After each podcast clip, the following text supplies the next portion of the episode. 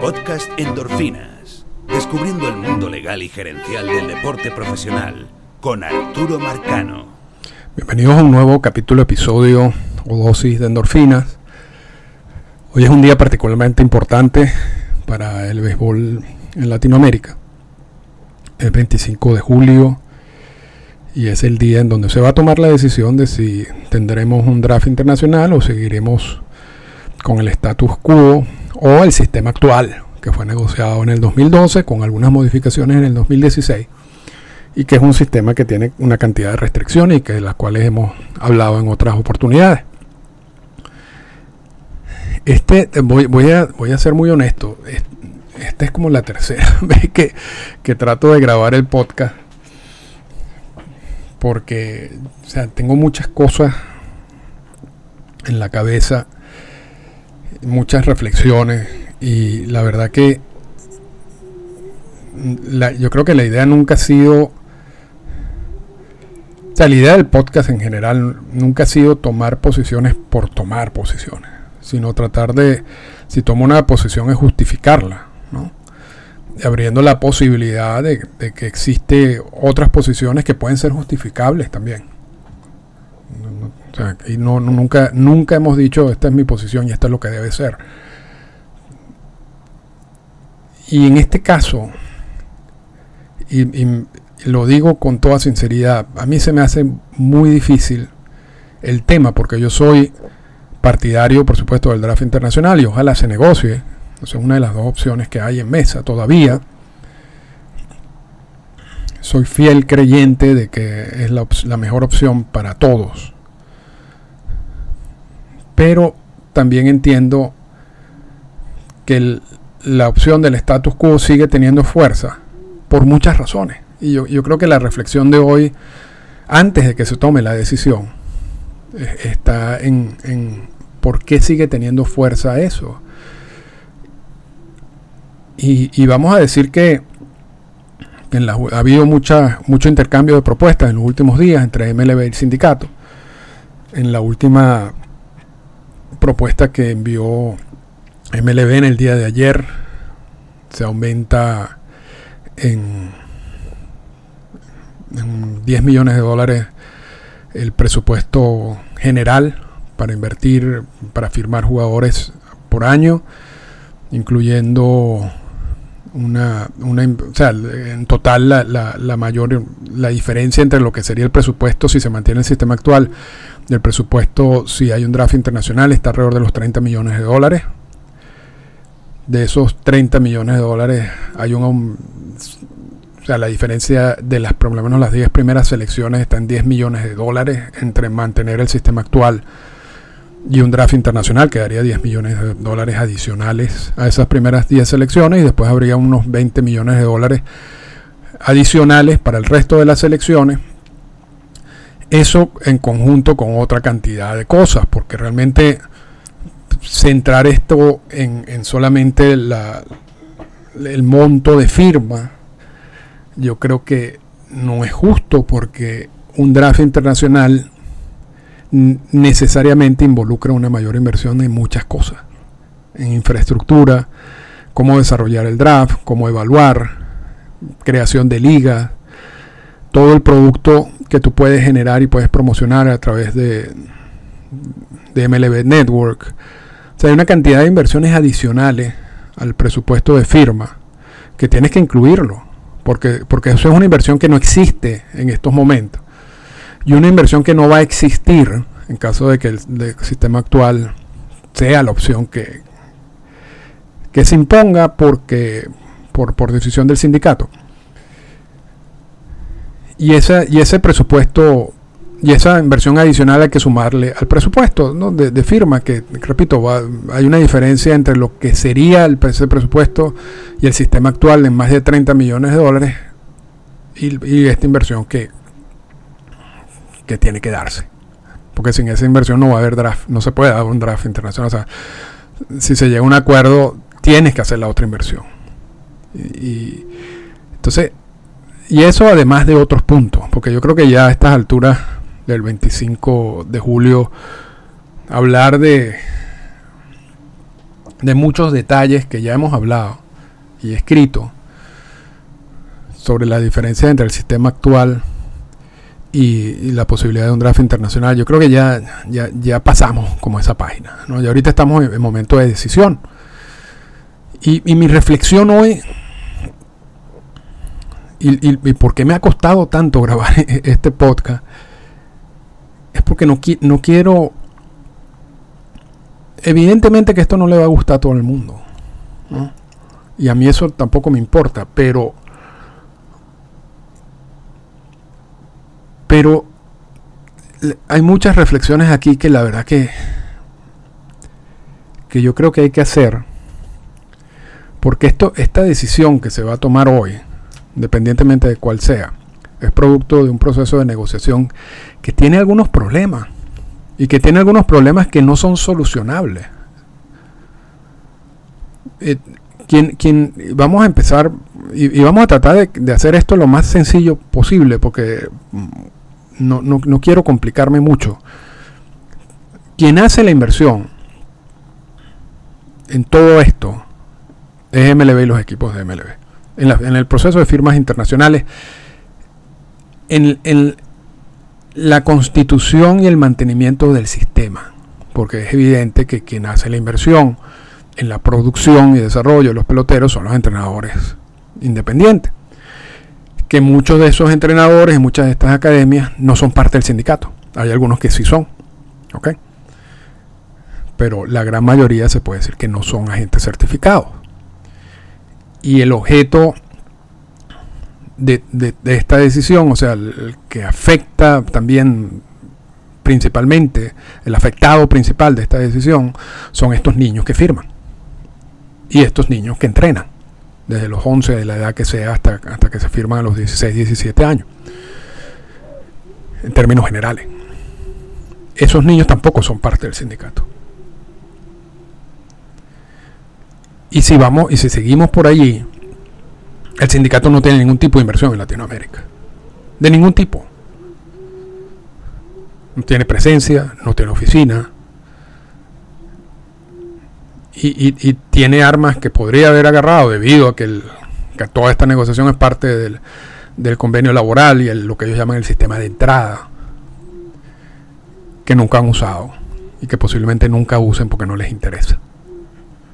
El, el alto, y lo vimos, lo leímos recientemente en un artículo publicado por un periodista apellido Wagner en el New York Times, hablando del de la, de la grieta que existe entre los peloteros latinos y el sindicato. Y muchos de los peloteros latinos sienten que el sindicato no los representa. Pero eso es otra historia. Es una historia relacionada, pero no es la, la historia que quiero contar hoy. Entonces, es ese sindicato quien le toca decir sí o no a un draft internacional o a mantener el sistema actual es ese sindicato quien negoció el sistema actual, que es un sistema que tiene una cantidad de restricciones. Y que el sistema actual viene desde el convenio laboral del 2012, con modificaciones en el 2016. Es ese sindicato que tiene ese alto mando que no, no conoce los principales temas, no hablan español, algunos no han ido nunca, ni siquiera una vez, a República Dominicana o Venezuela, quienes se están sentando a negociar cómo va a ser el sistema internacional en los próximos años. Y entonces muchos dicen, bueno, sí, pero es que hay que entender que ellos están tratando también de obtener la mayor cantidad de beneficios para los para sus verdaderos agremiados, que es lo que ellos hacen con las negociaciones de los otros puntos del convenio laboral, y eso está entendible. En este caso el intercambio es por la oferta calificada. Y existe la, posibilidad de que si no aceptan el draft internacional ahorita, en cinco años puedan cambiar el draft internacional por otra cosa más importante para ellos. Ahora, yo creo que eso tiene lógica dentro del sindicato, pero también eso es un, una manera de ignorar lo que está pasando. O sea, tenemos un sistema que tiene una cantidad de vicio, una cantidad de corrupción, cada vez peor, porque es un sistema que no es autorregulable. Y que una de las dos partes no tiene interés en meterse, que es el sindicato, y la otra parte dejó que esto se convirtiera en lo que se convirtió y ahora se salió de control y, se hace mucho más difícil tratar de, regularlo por otras vías y mucho más costoso. Tenemos un serio problema en, muchos, muchas cosas que, que involucran niños, que involucran niños que están dejando la educación, que involucran niños que pueden estar consumiendo sustancias prohibidas, que involucran a personas que no deben estar manejando academia, que involucran a entes criminales que están involucrados también en todo este proceso.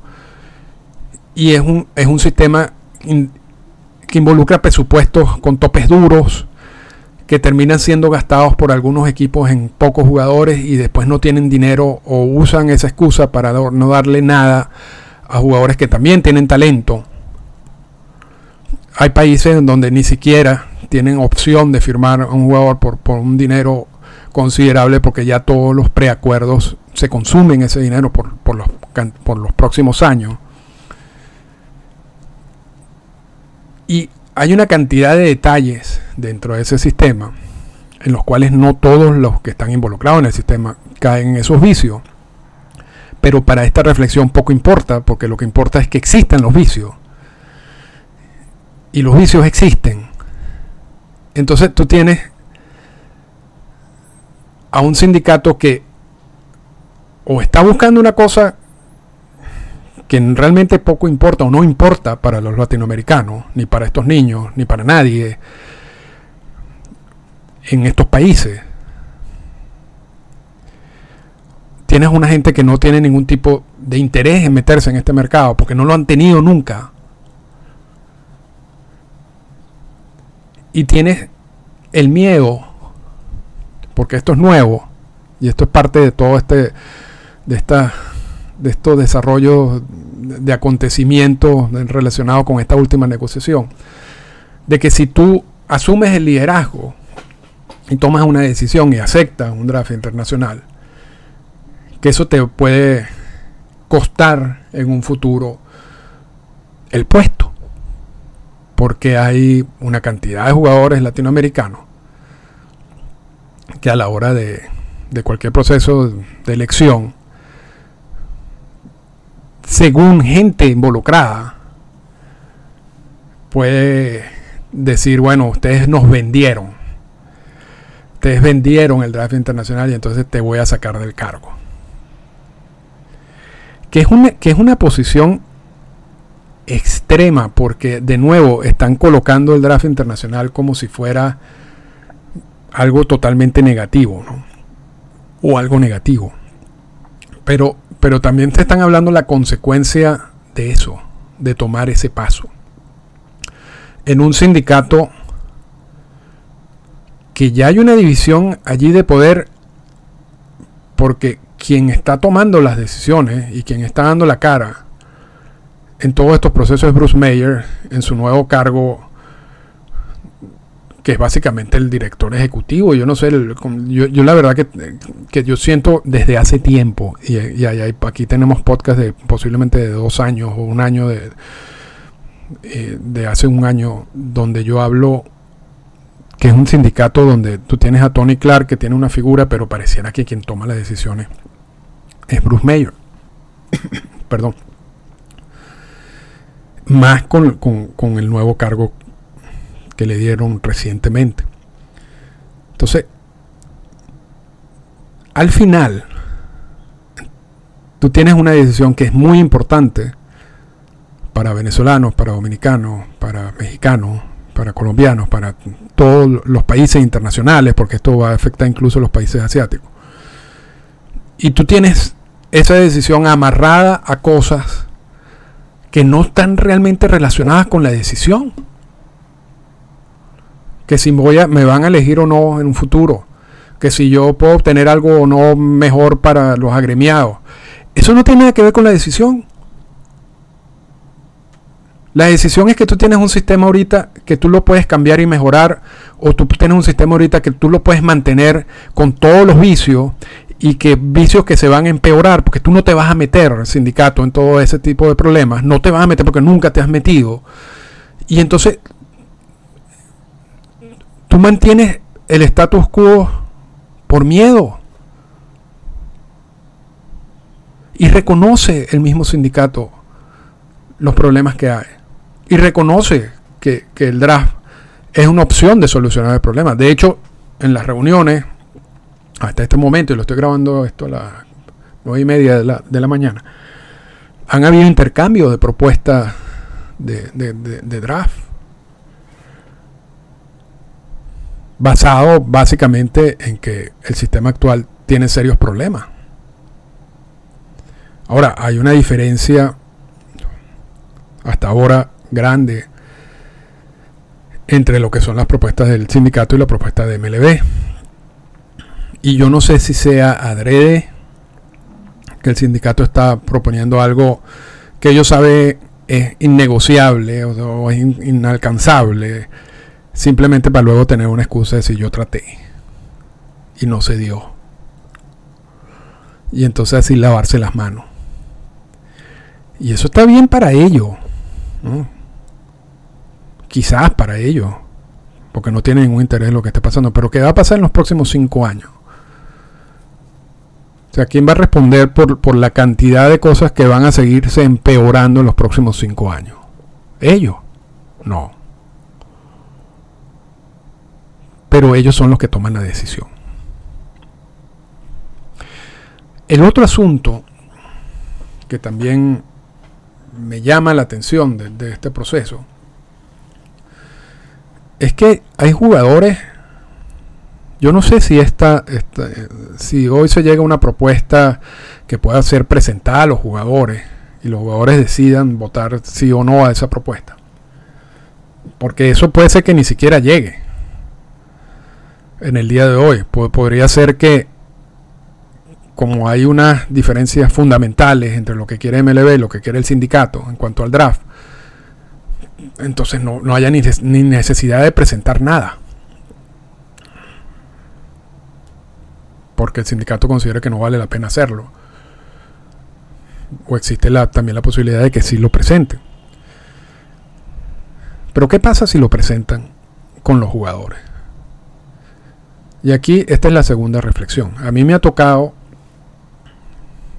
hablar en, esta temporada con algunos jugadores sobre el tema del draft internacional y sobre lo que ellos piensan en general sobre el draft internacional. Y no voy a dar nombre porque no viene al caso, pero sí puedo decir que muchos de estos jugadores no tienen ningún tipo de información sobre qué es un draft internacional. Y cuando estoy hablando de que no tienen un tipo de información, no tienen ningún tipo de información. hay algunos que desconocen totalmente qué sería un draft internacional, cómo funcionaría un draft internacional, qué tipo de beneficios o, cosas negativas podría generar un draft internacional. Y, y tú hasta cierto punto puedes entenderlo, porque no, es igual cuando se negocian los asuntos, los otros puntos del convenio laboral. No necesariamente todos los jugadores conocen lo que se, está, lo que se negoció en el último convenio laboral o en los últimos convenios laborales. Tú, le, tú preguntas, le preguntas a cualquier jugador estadounidense, canadiense, dominicano, venezolano, que es el CBT y posiblemente no sepa. Aun cuando ellos negocian eso. Entonces, no, no es extraño no es extraño de que tú le preguntas a un jugador sobre un tema de esto y no sepan.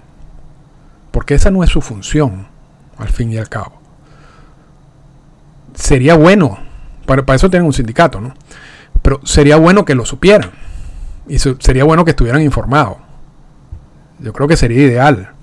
Y yo creo que mucho, mucho de esa labor de Marvin Miller en sus primeros años era educar al jugador que necesitan involucrarse en estos temas y aprender de estos temas porque los afecta. Entonces, pero no es, no es lo que pasa. Vamos a ser honestos, no es lo que sucede. y, muchos y estos jugadores tienen muchas preocupaciones en su mente que, que para ellos y con toda lógica son tienen prioridad en, en este momento sobre otras cosas. Porque no todos esos jugadores con quien uno habla tienen contratos garantizados a largo plazo. No todos esos jugadores tienen un puesto garantizado en los equipos. Todos esos jugadores tienen la presión de salir a, rendir lo, lo suficiente para mantenerse en el equipo. Para poder quizás pensar en la posibilidad de negociar un contrato a futuro, a largo plazo. Es presión que tienen relacionada con el juego. Y, estos son temas que, van más allá de lo que es su preparación diaria. Además de un béisbol hoy en día que requiere una preparación mucho más intensa. Reuniones, revisión de, estadísticas, de, de, estrategias de juego, etcétera.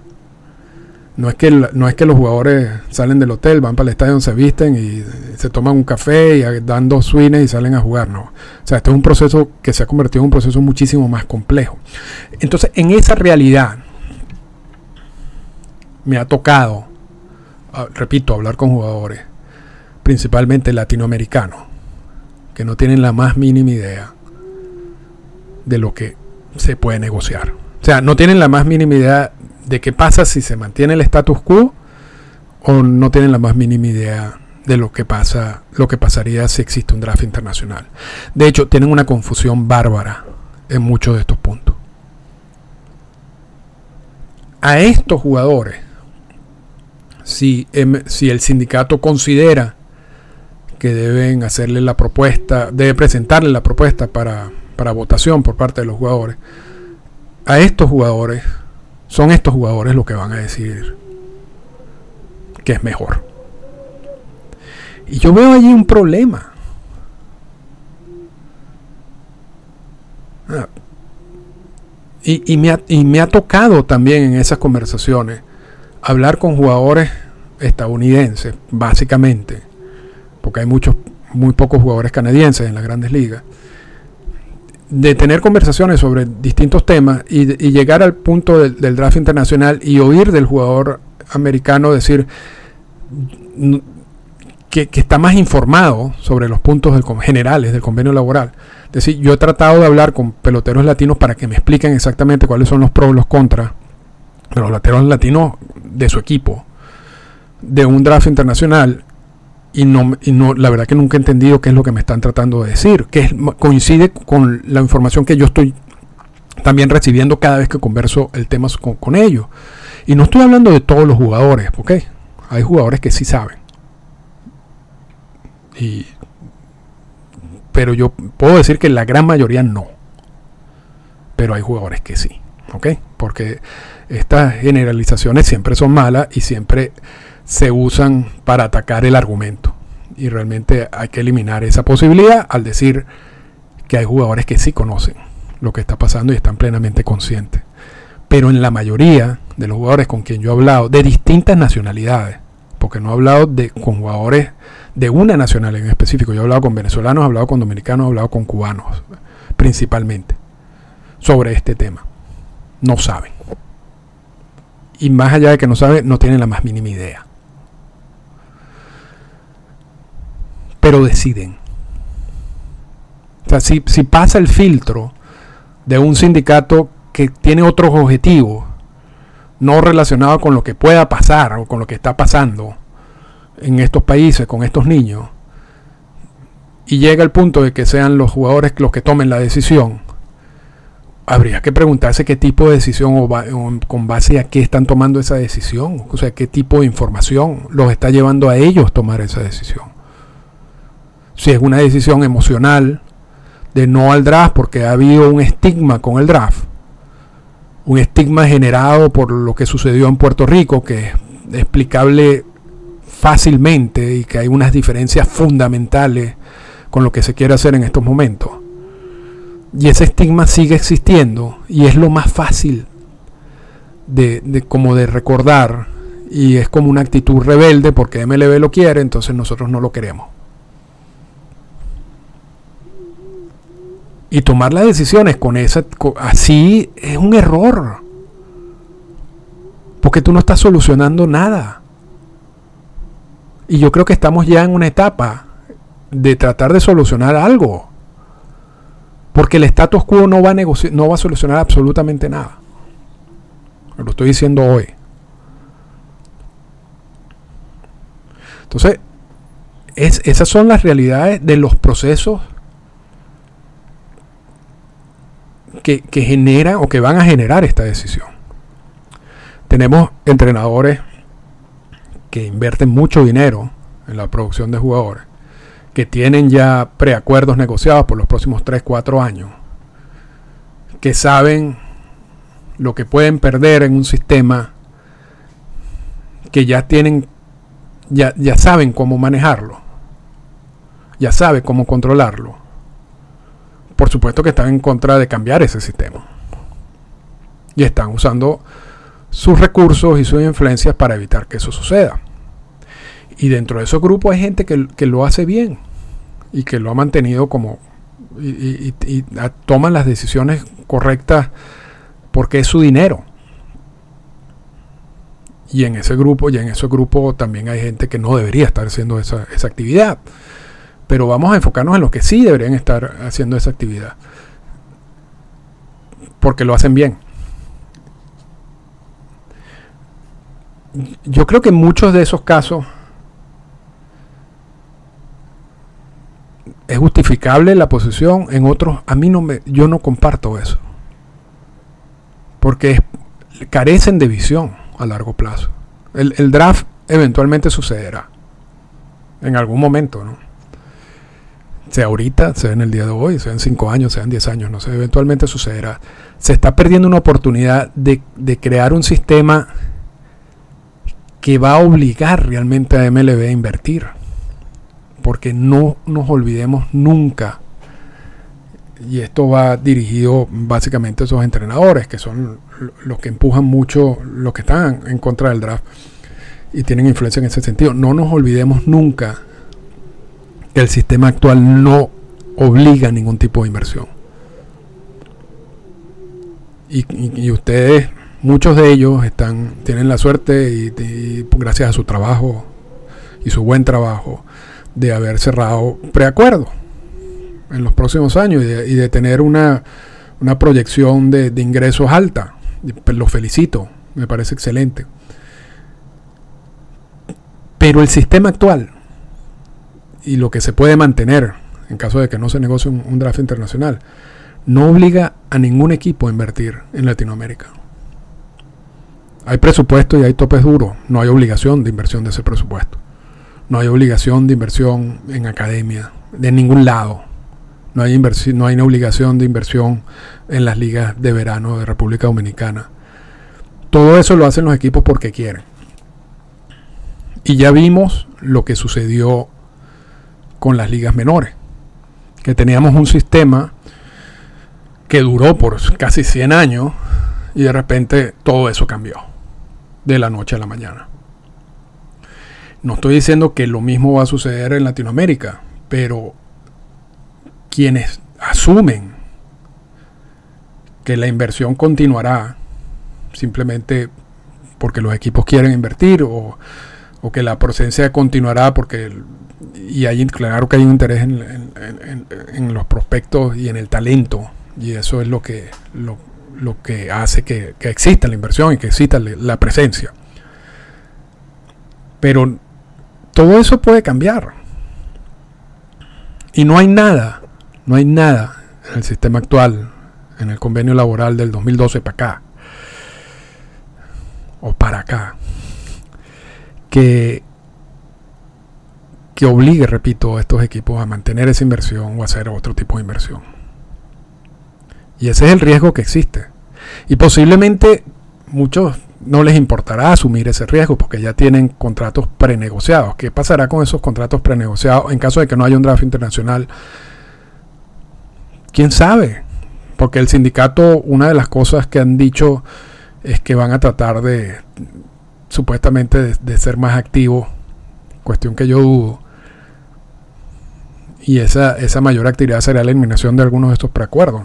No sé, pero ¿qué pasa si eliminan preacuerdos? Ya sabemos que no puede pasar nada, porque esos preacuerdos legalmente no existen. Pero en definitiva, existe un riesgo para el negocio y una falta de visión mantener un status quo porque tú tienes unos preacuerdos negociados. Porque en un draft internacional, además de que va a haber más dinero disponible,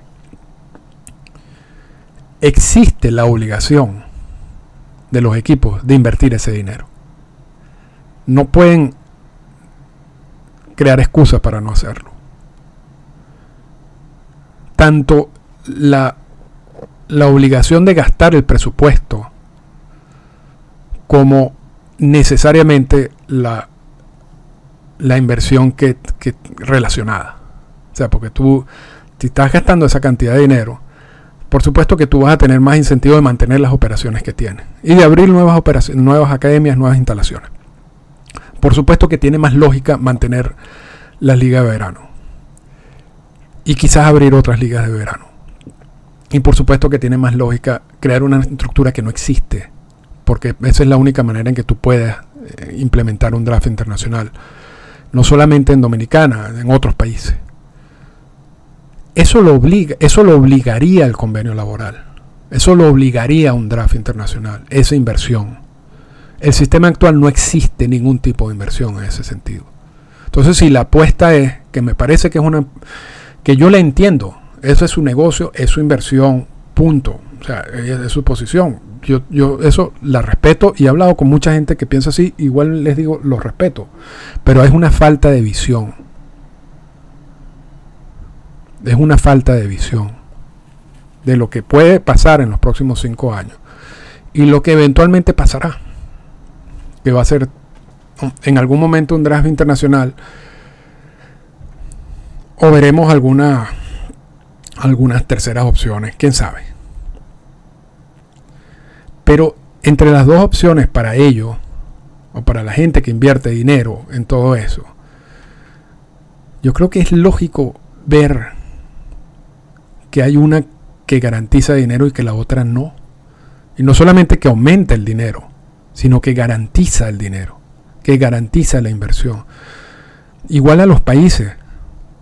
hay dos opciones. Hay una que mantiene el mismo sistema actual y otra que va a obligar a MLB a invertir en infraestructura, infraestructura que no existe en estos momentos. Entonces, me parece un poco egoísta porque tienes dos o tres precontratos, preacuerdos, ir en contra de algo que va a terminar beneficiándolo a ellos mismos y a otras personas. Y yo creo que eso ha sido lamentablemente la realidad de algunos en toda esta discusión. Pero, pero bueno, eso es parte de, las reflexiones que yo he hecho y, y, yo con, y yo he dicho, o sea, yo creo que yo sé que muchos de los problemas que tenemos hoy en día han sido por la falta de, de reacción de MLB en todos estos años. Sea, también son culpables. Y aquí con esto, con esto voy a cerrar estas reflexiones, que es otra cosa que realmente me afecta a, mí, o sea, me, afecta en el sentido de poder tener una, un debate más interesante sobre lo que es un draft internacional y la ausencia de un draft internacional y todo eso. Y es la posición de mucha gente en los Estados Unidos sobre el draft internacional. Mucha gente que trabaja en los medios, se ven, hay menos en este momento pero sigue existiendo. Y yo voy a decirlo, yo busqué la manera también de publicar un artículo en una de estas de estos sitios online que, que, publica muchos mucho contenido sobre el béisbol, que es, sitio online de béisbol, pero que publica mucho contenido interesante.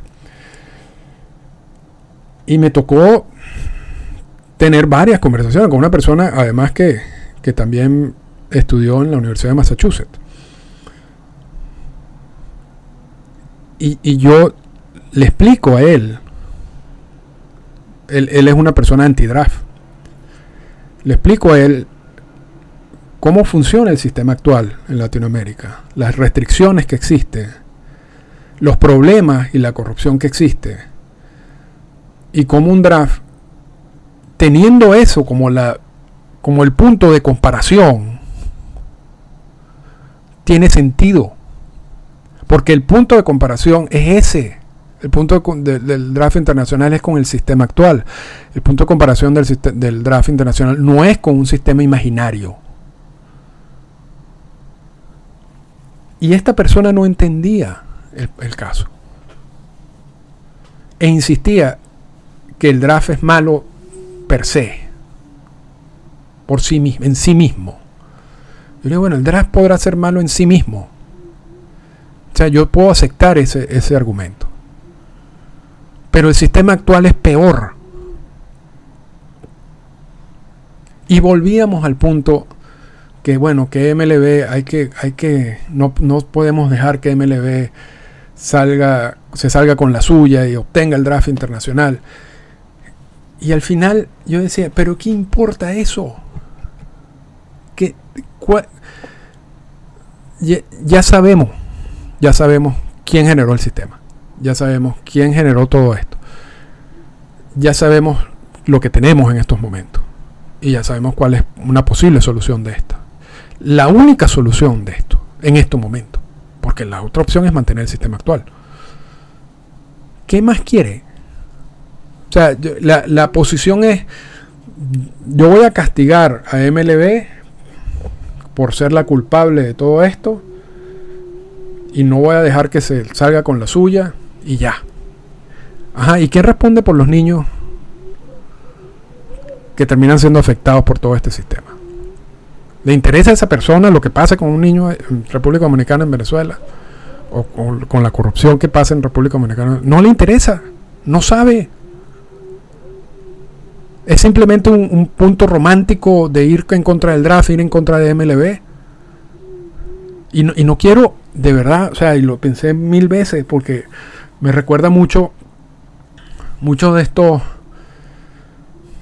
políticos románticos en estos países, ya sea en Canadá o en Estados Unidos, que ven, por ejemplo, situaciones en Venezuela y, Cuba y, lo ven con una visión totalmente errada, o sea, totalmente alimentada por factores románticos, teóricos que no existen en la práctica y que no hay manera que tú le expliques que ellos entiendan o que cambien, porque eso es una posición como ya fija en su cerebro.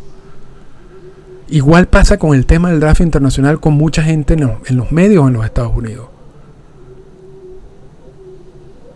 O sea, cuando se plantea este, dice, no, eh, no, vamos a dejar que, que, los, peloteros latinoamericanos vuelvan a ser castigados y afectados con, con, la, con que MLB imponga un draft internacional. ¿Qué, es, qué, es, ¿Qué debate es ese? Ese debate no existe. O sea, ese debate está chueco. ¿Y por qué uno, como latinoamericano, que está tratando de explicar lo que está pasando, y de estar tratando de, hacer la comparación de lo que está pasando, porque uno tiene que, que, estar, discúlpeme, calándose esa. Y lo peor es que esos argumentos no solamente, son, varios, son, varios en los medios que mantienen esos, los medios de comunicación, en las redes sociales que mantienen esa posición, pero eso, esos argumentos también se extienden a las oficinas del sindicato,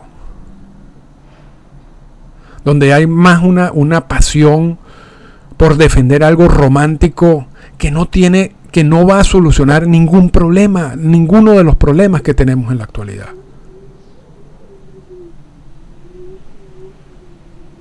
Entonces, cuando, tú combinas todo esto, todos estos elementos, tú te das cuenta lo difícil que es tomar la decisión o la, decisión que se va a tomar en el día de hoy, independientemente de lo que tú pongas en mesa. Entonces existe un, vamos a poner un 50% de probabilidades de tener un draft internacional y un 50% de probabilidades de, de, que vamos a mantener el status quo. Y, lo que más, no voy a decir me afecta porque yo no tengo inversión en pelotero en Latinoamérica, ni, ni asesoro ningún entrenador, ni estoy metido en ese mundo. Pero lo que, lo que a mí me afecta es que estas decisiones es la manera como se toman estas decisiones. Y bueno, ojalá, ojalá que, que en estas últimas horas se pueda negociar algo importante, algo que ayude a mejorar lo que tenemos en la actualidad y no mantener el mismo sistema que repito mil veces, no se va a autorregular.